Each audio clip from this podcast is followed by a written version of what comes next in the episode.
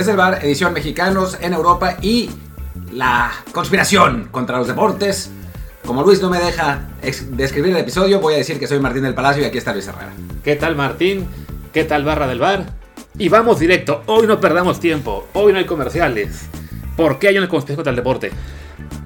Porque estamos hartos de de que los referees sigan influyendo en las decisiones en los partidos. Ya arreglaron el Mundial y ahora arreglan también el Super Bowl. No, ya no, señores. Basta con esa mafia de los francmasones, eh, judeo, no sé qué, no sé cuánto, magios. Y si Martín se refiere a lo que pasó ayer en la NFL, donde pues muchos aficionados no están contentos por la forma en que se desarrollaron las finales de conferencia. Ganan los Chiefs a los Bengals con una jugada muy polémica al final. La, última jugada polémica en realidad pues, fue una, una falla importante de un defensivo que comete un castigo de estos de falta de concentración, te, le, das 15 al enemigo y bueno, con eso se pierde el partido, pero, antes hasta de eso, se están quejando, hasta de esa, porque dijeron que la, debieron haber marcado pero poquito. Claro, no. es que en esa misma jugada había un holding contra los Chiefs que no se marcó y bueno, la queja es esa, ¿no? De que en ese partido hubo muchos muchas este, señalizaciones que parecían favorecer a los Chiefs. En el anterior, que sí fue una paliza, el de ellos contra 49ers, bueno, no aparentemente, también hubo muchos castigos y como que parecía estar cargado hacia el lado de los Eagles. Si lo ve uno desde la perspectiva del fan, la mayor parte de castigos me pareció que estaban correctamente marcados, pero bueno, en general, en la NFL, en esos playoffs, y creo que toda temporada, la sensación que ha habido es que los oficiales están fallando insisto, la percepción es que están fallando más que antes. A ver, es posible que sea cierto. Y no, no quiero que esto se convierta en un episodio de NFL porque la gente se enoja y se va. Eh, es, va a ser un episodio general y vamos a hablar de este asunto del arbitraje. Simplemente decir que la percepción del fan siempre es muy sesgada, ¿no? Es, complicada y hay una, una, cosa que se llama el, sesgo de recency, el sesgo de no sé cómo se diga, de lo más reciente. Recency bias. Sí, recency bias, pero hay, un, hay una manera de decirlo en español, el sesgo de algo. Eh, por ejemplo, yo ahora estaba volviendo a ver un rato el partido, porque, por todo esto, y la primera mitad, por ejemplo, es mucho más cargada en contra de los Chiefs. Les anulan un, touchdown por una, un holding que no era, que era francamente, y después les anulan una intercepción por una interferencia de pase que sí es, pero es lo mismo que, la, el empujón del final. O sea, un segundo más tarde que llegara el defensivo y no se marca. Y si no se hubiera marcado no hubiera pasado nada, ¿no?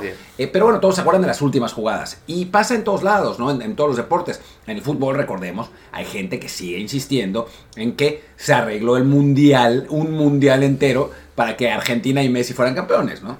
Así es. Cuando Martín señala que está viendo el partido de nuevo, no sabe por qué, es porque como él lo narró, pues quiere escuchar a sí mismo. No le basta con narrar, quiere, además este, presumirse y decir, ay, qué bien lo hice ahí para Game Pass. eh, bueno, ya, es comercial, pero da igual porque ya no hay más comerciales para el próximo partido, del Super Bowl.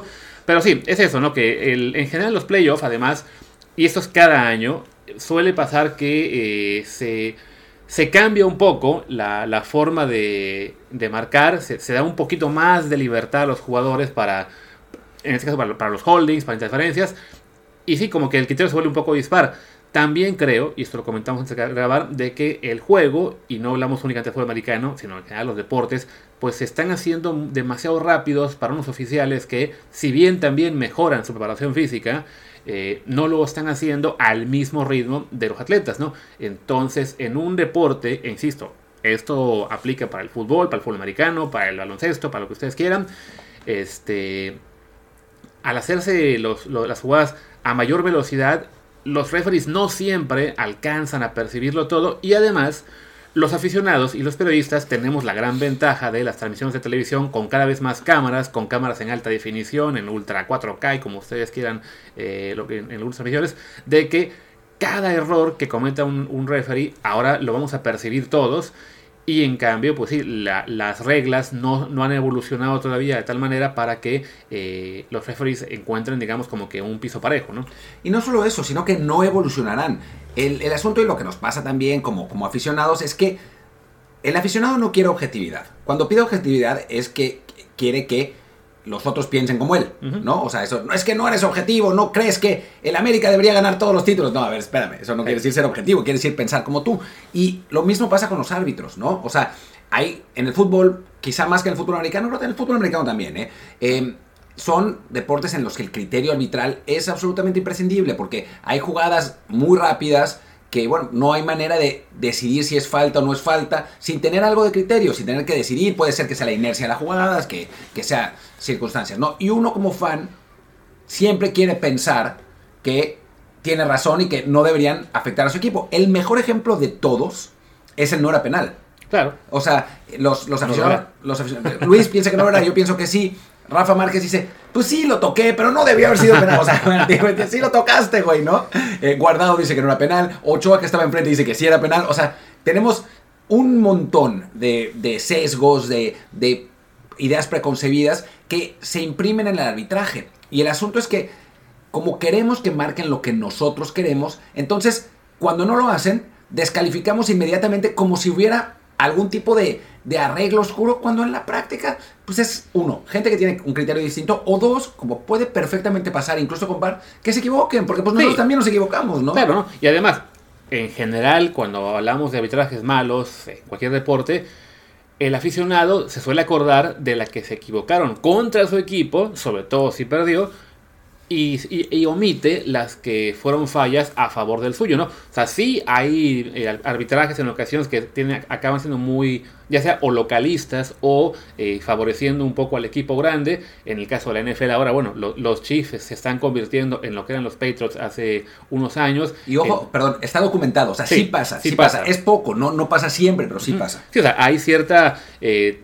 tendencia, digamos, normal en, el arbitraje a que ante la duda, pues la presión de un estadio, ahí, ahí, donde, ahí donde está la ventaja local, ¿no? O sea, sí, la localía pesa a, favor para un referee en cuanto que si no está muy seguro, pues sí, como que el, no sé si el miedo a que le griten o simplemente pues por el instinto. Sí, yo creo que es, que es hasta eh, subconsciente, ¿no? O sea, no es realmente... Se, acaba percibiendo eso, ¿no? A favor del, del equipo local si le sumas, bueno, en este caso, ayer el local y el grande, o sea, eran los Chiefs, algunas jugadas sí se puede considerar que, que había este, cierta tendencia, pero insisto, también hubo jugadas en ese partido, como los hay en muchos otros, que se marcan antes a favor del, rival. Y la gente se, olvida de, que no, no, miren, a ver, aquí había cinco holdings contra los Chiefs que no se marcaron. Sí, y allá había otros tres contra los Bengals que tampoco se marcaron. No a ver, durante la transmisión, en ese partido, varias veces yo estuve señalando, ahí hay un holding, y no lo marcaron, hay un holding, y todos a favor de, de, Bengals, porque en esa primera mitad, si recordamos, y no, no quiero entrar mucho en detalle para los que no les gusta el fútbol americano, pero estaban matando a Joe Burrow en las primeras dos series, y después mágicamente lo dejaron de matar durante un, rato largo. Y tuvo mucho que ver con que los, la línea de, de Bengals era así como, bueno, lo vamos a jalar, vamos a impedir que pase. Entonces, pues sí pasa, y pasa también en, eh, de nuevo en el, en el fútbol cuando, digo, en, el partido de Argentina-Francia era genial, o sea, yo no me acuerdo si lo puso Luis, el tuit, o lo puso alguien más, que era, el partido estaba arreglado al principio porque habían marcado un penal para Argentina, pero después dejó de estar arreglado porque Francia lo compró eh, cuando marcaron el penal Pero después de nuevo se volvió, o sea, es, absurdo, nuestra, o sea, como que la, narrativa termina siendo siempre eh, cambiada por lo que sucede, pero cambiada 100%. O sea, es como estaba arreglado, ahora no, ahora sí, ahora no. Y pues arreglar un partido no es como que se le ocurra al árbitro arreglarlo en 5 segundos, ¿no? Es que ya le pagaron. Sí, no, y además es eso de que la, gente le encanta hablar de conspiraciones, aunque no tenga ninguna lógica, ¿no? lo que pasa en la Liga MX, ¿no? De que, ah, está todo arreglado para que gane el equipo de Arragorri. Ah, no, ahora está arreglado para que gane el Pachuca. Ah, no, ahora está arreglado para que gane el América. Ah, no, ahora está arreglado para que gane los Regios. O sea, si nos vamos a los últimos 5 años en México en el fútbol, que ha habido creo que de 10 torneos habrán sido 8 o 9 ganadores distintos. Para casi cada torneo hubo quejas de algún sector de que estaba arreglado. Y uno piensa, bueno, a ver, o sea, ¿qué, qué, vivo es el, el imperio eh, del deporte mundial que lo arregla todo para que todos queden con algún punto, ¿no? Es de que, ah, mira, pues, ok, hoy te toca a ti, hoy le toca a este, hoy le toca a Pepito, mañana toca a Jaime, entonces, pues es que nos quejamos. Nada más en, algún punto también toca a nosotros. No, y además lo que está, lo que es genial es que nunca nadie tiene muy claro quién es el que arregla, ¿no? O sea, en el mundial era, por alguna razón, el emir de Qatar. Que, digo, quería, no sé por qué, eh, su corazón quería que Messi se coronara. Pero se les olvida que el equipo del que es dueño es el Paris Saint Germain, que es el equipo, eh, pues, bandera de Francia y la estrella real de ese equipo es Kylian Mbappé, que es la estrella de Francia también. O sea, como no sería más lógico que quisiera que ganara Francia. Y en el fútbol americano es los árbitros eh, arreglan el partido, pero ¿quién les pagó? Alguien me dijo que ESPN. Claro. sí, no, porque es que por Mahomes, a ver, evidentemente Mahomes ahora es una de las principales atracciones de la liga, pero no es que dejar fuera a Mahomes para que entrara Joe Burrow le fuera a hacer una gran diferencia, ¿no? Así que, sí, o sea, insisto, o sea, habrá muchos temas en los que el arbitraje se puede mejorar. La tecnología, evidentemente, ha ayudado con el tema de la repetición instantánea. Se pide ahora que en la NFL se pueda revisar todo. Se hizo hace poco, eh, hace unos años, que se podía revisar la, el, de pase y fue un desastre. Un desastre. En el fútbol tenemos el VAR y ahora nos quejamos, con mucha razón, por supuesto, de que el fuera de lugar ahora está eliminando goles de forma ridícula porque por un centímetro se puede marcar fuera de lugar correctamente, pero bueno. Ah, Nunca habrá, digamos, este, un esquema perfecto en el cual el arbitraje pueda eh, ser eh, bien visto por todos, ni con tecnología, ni con cambios de 14 reglas, pero bueno, se, hará, se, seguirá señalando en muchos casos estas conspiraciones y de nuestro lado trataremos también de, eh, pues, generar un, poco de mesura en el aficionado hacemos todo lo que podemos con lo que tenemos y hasta ahí llegamos, ¿no? No, no, da, no da para mucho más. pero bueno, pues ya después de, de, nuestro rant sobre los rants, Hablemos de mexicanos en Europa entonces, em, que bueno, fue un buen fin de semana, no todos ganaron, eh, algunos sí, algunos tuvieron actuaciones de claroscuros como Johan Vázquez o como Chucky Lozano, pero en general fue una, una, buena semana para los que están en primeras divisiones, los que están en segundas divisiones no, no, tanto. Fue eh, pero bueno, con, arranquemos con quien quieras. Sí, digo, ya, bueno, Inglaterra solo decir que no hubo jornada porque había FA Cup y, y los Wolves ya estaban eliminados, así que Raúl Jiménez no tuvo actividad. Vámonos a Italia, donde Oye, ahora son tres mexicanos ya en Italia. Esto, esto está rarísimo. Y juegan todos. Sí, ahora es la liga en la que hay más. Ah, no, no, eh, Países Bajos tiene cuatro, pero sí, de, de, una, bueno, de toda una vida en la cual no había mexicanos en Italia, ahora son tres. Y bueno, arranquemos con el que fue el partido el viernes. y algo divertido, de los mexicanos en España no jugó ninguno. Además. Pero bueno, eh, en el, el, juego del viernes arranca con el Leche Salernitana. 2 a 1 gana el equipo de Mochoa, la primera victoria para su equipo con él en el campo. Eh, había sido un mes de enero muy duro, o sea, de sus primeros cinco partidos les tocó jugar contra el Milan, contra el Inter, no, perdón, contra el Milan, el, el Napoli y el Atalanta, que fueron palizas, los de Atalanta, y un empate ahí contra el Torino. Por fin les toca un rival más o menos de su misma categoría y sacan la victoria y ya con eso también ganan algo de oxígeno para el tema del no descenso. Sí, Ochoa tiene una actuación bien, o sea, en el gol nada que, nada que hacer, casi lo saca, estuvo a punto de, sacarlo, después tiene dos atajadas que, bueno, un portero de la calidad de Ochoa tiene que hacer, o sea, si, no, si no eran errores, aún así es el portero desde que llegó. Sí. Que eh, más atajadas ha hecho. Así que bueno, eso, eso habla mal de la Salernitana, pero bien de, bien de él. Y bueno, parece que, salvo catástrofe, su equipo va, está ahí, ¿no? En media tabla, medio flirteando con el descenso, pero no, no metiéndose por completo. Tiene otro partido jodidísimo. Y bueno, yo sé, veo tu cara que quieres hacer el comentario de la Juventus, así que, adelante, vas. la, próxima semana hay que esperar hasta el martes, por no sé por qué, es el que un poco raro, pero bueno, se enfrenta la Salernitana a la Juventus. Y si ganara el equipo de Memo, la rebasa en la tabla a la Juve. por el castigo a la Juve, evidentemente, pero está ahí chistoso el tema. Después de eso ya parece que viene un, un, este, un periodo un poquito más relax para el equipo. Les toca el Verona, la Lazio, que según yo este año... Ah, no, sí, para tercera, ese es el, el juego duró el mes. Y después contra el Monza y el y la Sampdoria. Que ojo, ojo con el Monza. El Monza le acaba de ganar a Juventus porque Berlusconi, que es el dueño del Monza, les dijo que les iba a dar un barco lleno de prostitutas si ganaban el partido y, dicho y hecho por ahí le ganaron a la Juve. y bueno, mira que el Monza ahora mismo está... Está, está, arriba de la Juve. Está arriba de la Juve. La vida ahí aplicó, ¿no? Pero vaya, bueno, el, el, lo que será febrero pinta un poquito más tranquilo ese juego ante el Monza, los del Verón y Sampdoria, que son equipos que están en zona de descenso. O sea, ganando sobre todo esos dos, al Verón y Sampdoria, la Salernitana podría ya eh, respirar muy tranquila para la cuestión de descenso. Y en lo de Ochoa, del, tema de las atajadas, es, sí, son, es el, líder en promedio de atajadas en, en la liga. Y sí, el que más atajadas lleva en cuestión así numérica en toda Europa, en las ligas top, desde que llegó con el promedio que lleva, de hecho, si siguiera jugando a este ritmo, podría acabar la temporada en el top 5 de atajadas de la liga. En general. En general. lo que habla del, o sea, trabajo está teniendo bastante. Sí, no, más bien, no, no, no, los guantes no los tiene limpios. Pero bueno, pasemos al siguiente partido que fue el de el Napoli, que el Chucky Lozano, nosotros no vimos el partido porque estábamos viendo el fútbol americano, pero eh, aparentemente, según lo que cuentan, Chucky jugó muy bien, eh, fue uno de los mejores jugadores de su equipo, pero y eso sí lo vimos, se equivoca en el gol de, del Sarawi, le gana la espalda. Digo, obviamente no es la función de Chucky defender a un delantero como el Sarawi, ¿no? Pero le gana la espalda, empata, así el, la Roma, perdón, cuando ganaba 1-0 el, el, Napoli. Y después sale Chucky, entra Simeone por él, Simeone hace el 2-1, no es para preocuparse, juega otra posición.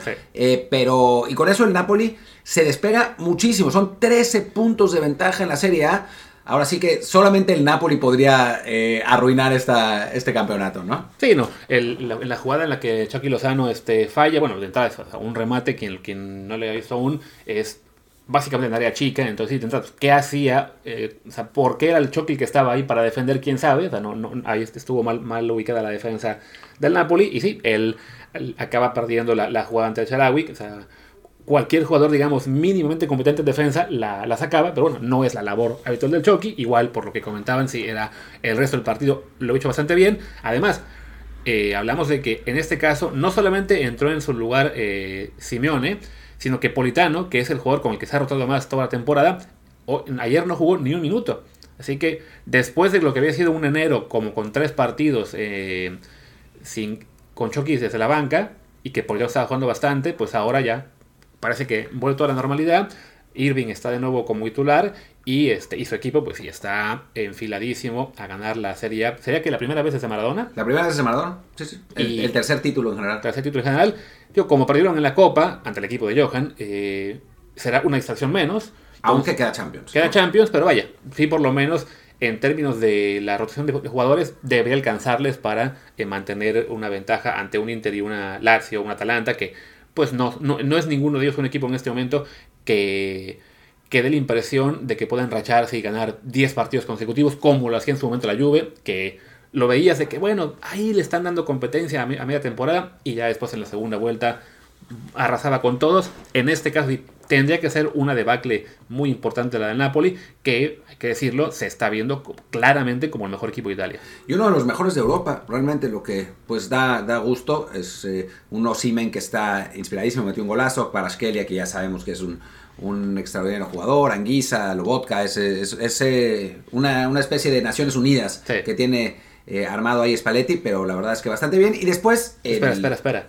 ¿Me estás diciendo que Italia se ha caído en, a nivel mundial porque hay mucho extranjero en su liga.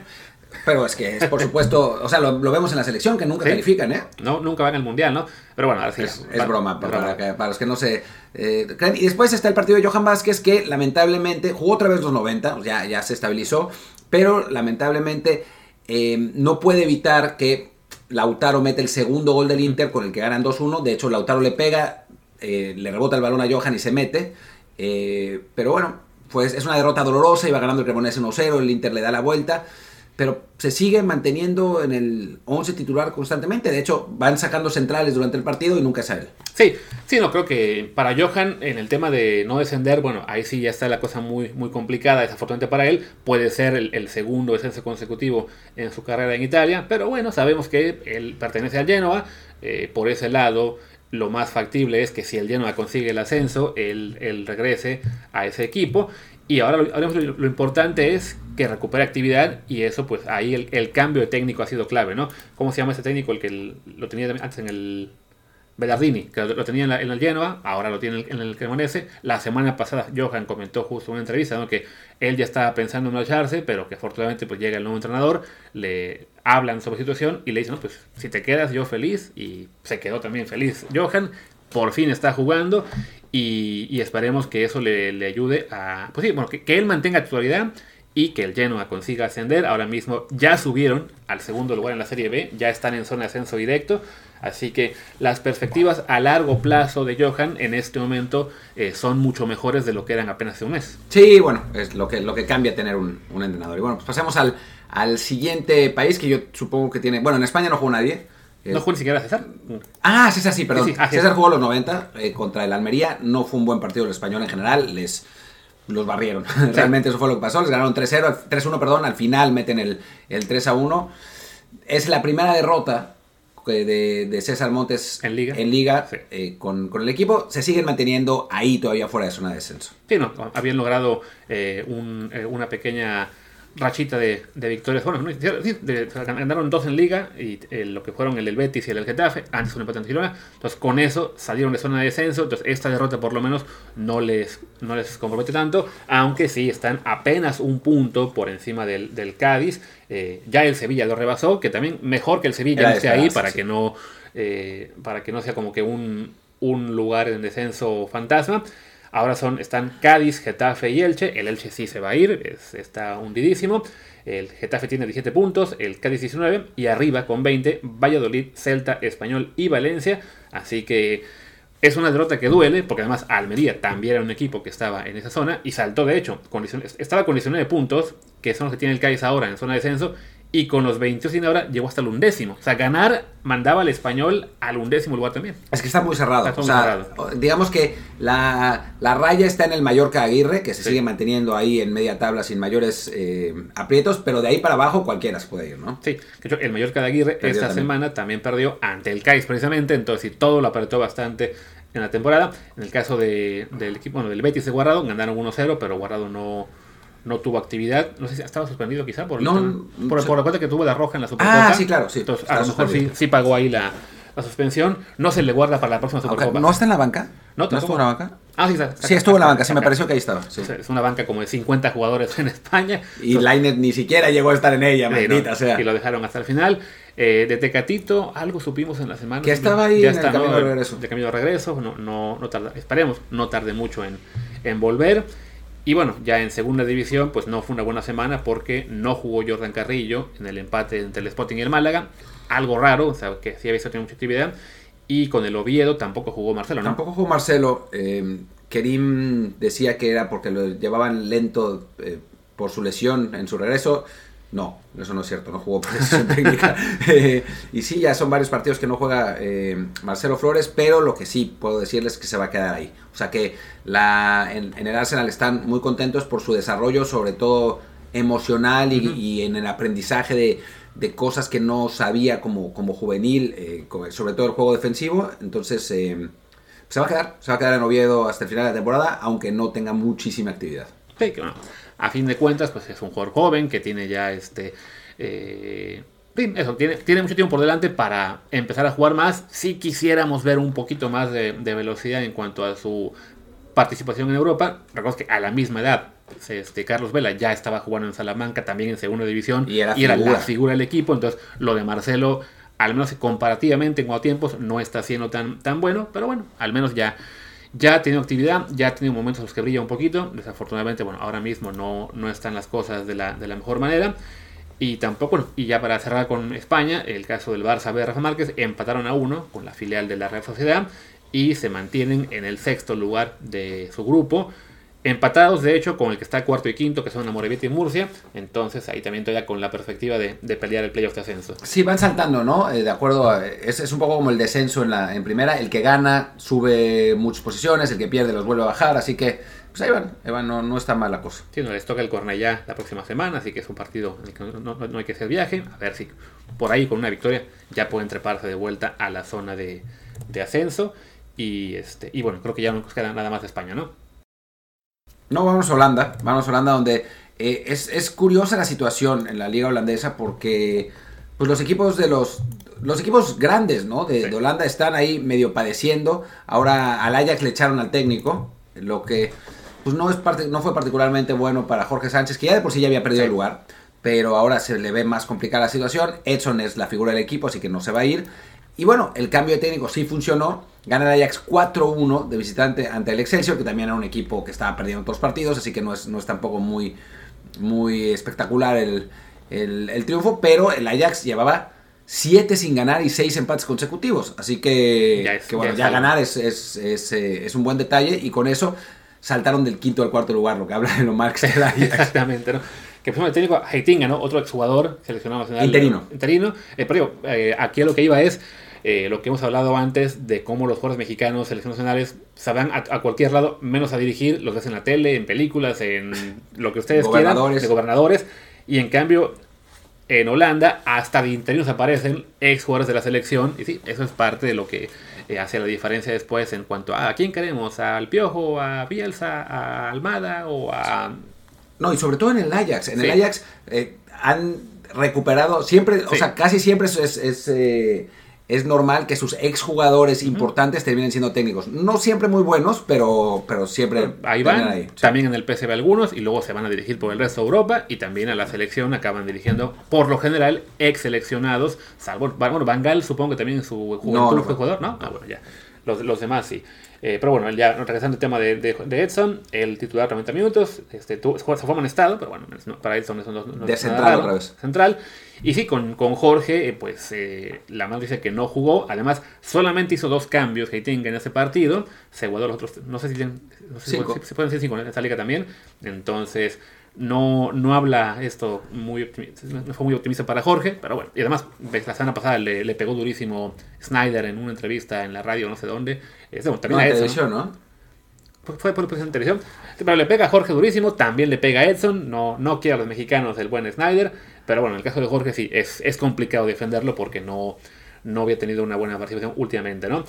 Eh, quien sí tuvo una muy buena fue Santiago Jiménez, que marcó con el Feyenoord lo que es su octavo gol de temporada con el equipo, el cuarto en la liga y lo más importante de todo para mí, es el primero que marca en un partido que arranca como titular. Sí, y además jugó prácticamente todo el partido, sale al 87 por, por Danilo, lo que es importante. Normalmente cuando jugaba de titular salía al 60, cuando entraba de cambio entraba al 60. Ahora jugó casi todo el juego. Lamentablemente para su equipo estaban consiguiendo un triunfo fundamental en campo del Tuente que los hubiera encaminado por completo a, bueno, a mantener el primer lugar con, diferencia, pero el Tuente alcanza a empatar, termina 1-1 el partido, se mantiene el, el Feyenoord como, como líder de la liga, pero solo con dos puntos de ventaja sobre el AZ Alkmaar.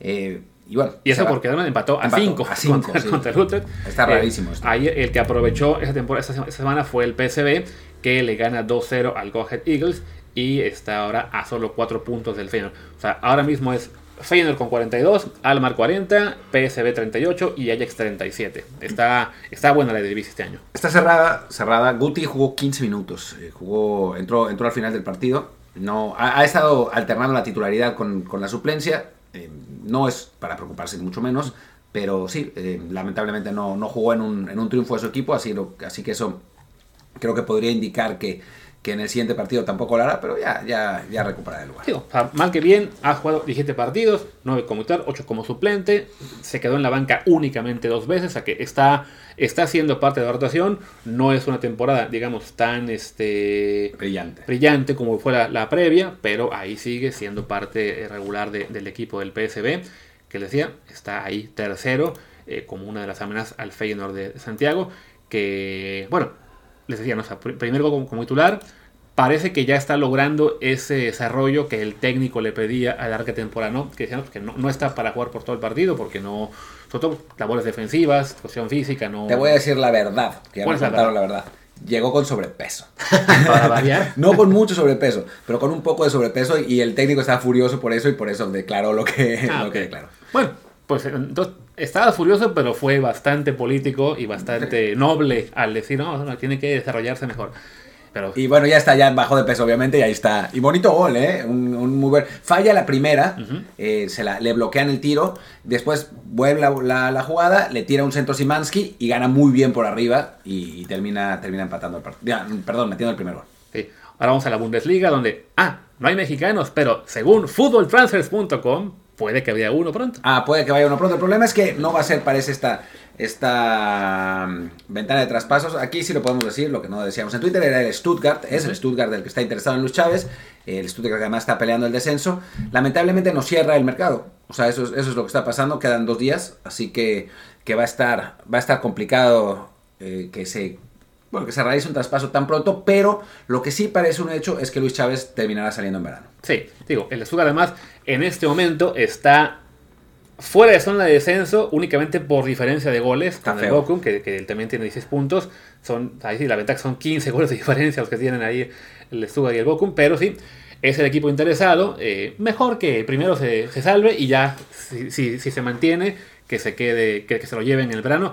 Aunque bueno, ya ves que el Hamburgo, ¿no? Que decían que quedan mexicanos, se ascendían y, y, no, sacan playoff, playoff, playoff. Así que esperemos que el Stuttgart sí cumpla eh, con, con la salvación y con eso, este, que además está fea la parte de abajo de Alemania con el Schalke, el Hertha Berlín, entonces no es nada seguro que, que, que permanezcan en primera, pero bueno, si lo logran, es el equipo que puede llevarse a Luis Chávez. Y bueno, ahí está el comercial del día para futboltransfers.com. Para futboltransfers.com. Eh, y bueno, hay, hay, también interés desde Holanda de varios equipos por, por Luis Chávez. Pero bueno, eh, ahora pasemos a Portugal, donde bueno, ya Lainez ya no está en el Braga, ya, ya viajó a Monterrey. Vámonos a. Pero bueno, ahí tenemos a aún a Alcántar en la tercera división con el final del Sporting B que le gana 1-0 al Real. Al Real, volvió a jugar todo el partido eh, Alcántar. Ahora sí no he visto, no he visto sus acciones, normalmente lo, lo veo en el fin de semana. Eh, pero bueno, jugó todo el partido, ganaron 1-0. Uno puede pensar que no debe haber jugado mal, ¿no? Si, si ese fue el, resultado. No me imagino que el portero haya sido figura por los errores de Alcántar. En general, ha estado muy bien. O sea, realmente muy bien esta temporada. Se dice que, que el técnico, al técnico le gusta mucho, que el Sporting va a ser eh, válida la opción. Así que, que, tiene muy buena pinta en general, ¿no? Así es. Esperemos que, bueno, que ya lo veamos saltar a, al primer equipo. Tío, la cuenta que, que, que, que, lo compren y sí, y que, y que ya juegue con el primer equipo. Yo que si no, por no, el Sporting B está ahora mismo en zona de playoff. No estaría de más que, que ayude a que asciendan, tanto para que les dé más motivación para comprarlo, como también que si lo ven aún eh, no listo para jugar de tiempo completo en el primer equipo, pues por lo menos que el año que viene sí juegue ya en la segunda categoría portuguesa, que es un nivel un poco más elevado. ¿no? Yo no veo imposible que si eh, deciden hacer la opción a compra, válida la opción a compra y la hacen antes del final de temporada, y el Sporting por alguna razón ya no se está jugando nada, que debute, que tenga sí. algunos minutos al final de la, del, del, torneo, porque sí ha sido eh, uno de los bueno, el jugador clave en la defensa del Sporting B, así que, que no, es, no es imposible realmente. Sí, que el Sporting este, este, año va cuarto en la, en la primera división. O sea, sí se ve, o sea, es una temporada mala para ellos, están lejísimos del Benfica, que sería con 47, pues el Braga. O sea, la única forma en la que no se va a jugar nada es que, pues básicamente, que, el, que se caiga el quinto lugar. Porque sí, o sea, para entrar a la Europa League, ahora mismo le está la situación muy, muy complicada, ¿no? No, pero bueno, podría estar en eh, la zona esta de, de, Europa League, ya con cuatro puntos del de arriba que no se puede escapar y cuatro puntos del de abajo, y que ya el último partido no se juega nada, ¿no? Sí, es que me parece que en este momento la liga portuguesa solamente manda dos a Champions, el Oporto iría ah, sí, a la clasificación, entonces como, como, cuarto lugar aún les alcanza para ir a Europa League al Sporting de Lisboa, pero sí, están muy cerquita del, del quinto que es el Casapilla, entonces, este, si no me equivoco, el quinto sí ya le toca irse a, a la Conference, Así que hasta en ese aspecto hace falta ahí un poco más de margen de maniobra para que, para que Alcántara pueda, pueda haber actividad. Igual es, es, o sea, Alcántara es una apuesta a largo plazo, sí. no, no, es que vaya a ser el, el, titular indiscutible del Sporting ahora, pero pinta, pinta muy bien, es un jugador con un montón de potencial. ¿Cómo que no va a estar para Nations League en marzo? ¿Cómo que no? A ver, yo si fuera técnico, sí lo llevaba en esos League en marzo, porque es la manera de, en un partido que a nadie le importa, sí, no, para irlo metiendo al. al... Yo llevo de sparring, o sea, que vaya a la, a la, concentración, ni siquiera que juegue, un poco que vaya como los que fueron a la, a la concentración en Girona, que vimos en un día, el que fue el, el México-Irak, que estaban en la banca como seis de ellos, pues, bueno, algo así, ¿no? Que esté a lo mejor que juegue sí o no, no, no es tan importante. Es que también los partidos son, estén. O sea, es, es, Surinam de visitante y Jamaica de local. Tampoco sean partidos así. Por además, Jamaica seguramente no va a traer a todos sus europeos que solo van en las eliminatorias. Sí. Así que yo no lo vería imposible, pero está bien. O sea, no, no pasa nada. No, no, es que nos lo vayan a ganar los gringos tampoco, así que está Por suerte, bien. ¿no? Quizá los portugueses. De que, hey, vamos a ver. Faltan unos cuantos años. Como... Faltan seis años. Sí, ¿Cuánto era? Sí, no, seis para conseguir pasaporte seis, portugués. Sí. Que ahí, ahí que se quedó un rato. Y bueno, vámonos a Bélgica, donde tenemos este, ahí sí a Gerard Ardiaga como titular indiscutible en el Genk. Ganan ayer 4 a 0 al RFC Serang. Eh, Arteaga juega los 90 minutos eh, y bueno, su equipo se mantiene líder con una ventaja de 6 puntos. Líder. Recordemos que ahí esa ventaja se va a recortar a la mitad, así que en este momento ya no es una ventaja tan grande. Es que no son 6, son 6 con un partido menos. Si, ah, gan eso, claro, si, si ganan de nuevo, se vuelven a ponerse a 9. A despegar. Y bueno, Arteaga bien. es, una temporada, digamos, sólida, sin hacer mucho ruido. no, no, hemos tenido tampoco ocasión de ver mucho, muchos de sus minutos en, en Bélgica. No, no alcanzó para jugar nada en el Mundial. Tampoco ha sonado en tema de mercado este, esta ventana, que lo, que lo busque nadie.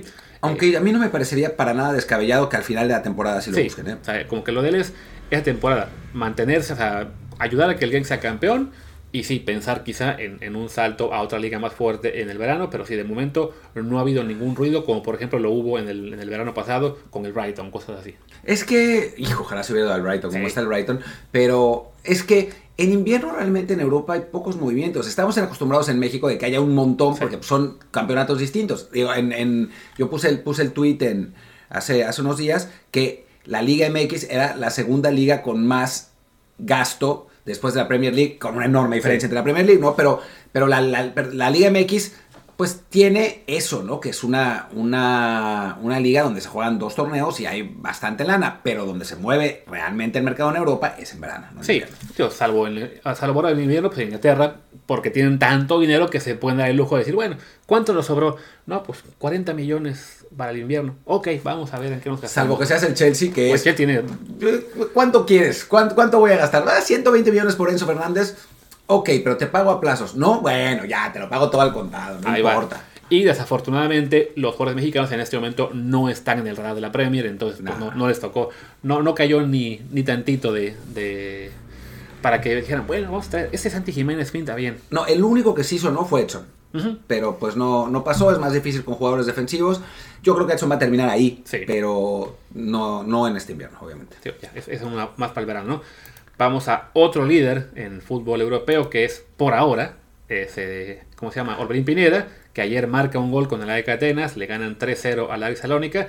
Y, ¿Cuántos lleva ya? ¿Siete? ¿Seis? Creo que llevaba en los últimos eh, partidos, llevaba 5 goles, lleva ya 7 en la liga, ya está cerca incluso de los líderes, también lleva ahí dos asistencias o tres.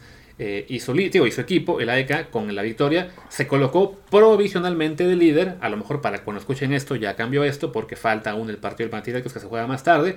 Pero bueno, se mantiene en una gran racha eh, Orbelín. Creo que en los últimos ocho partidos lleva cinco goles o asistencias. Sí, no, está, la verdad está que no, que no creo en nada, que no cree en nadie Orbelín. Y bueno, pues lo que, hemos, lo que decimos cada semana, que es que gran decisión ¿no? de, de irse a, a Grecia.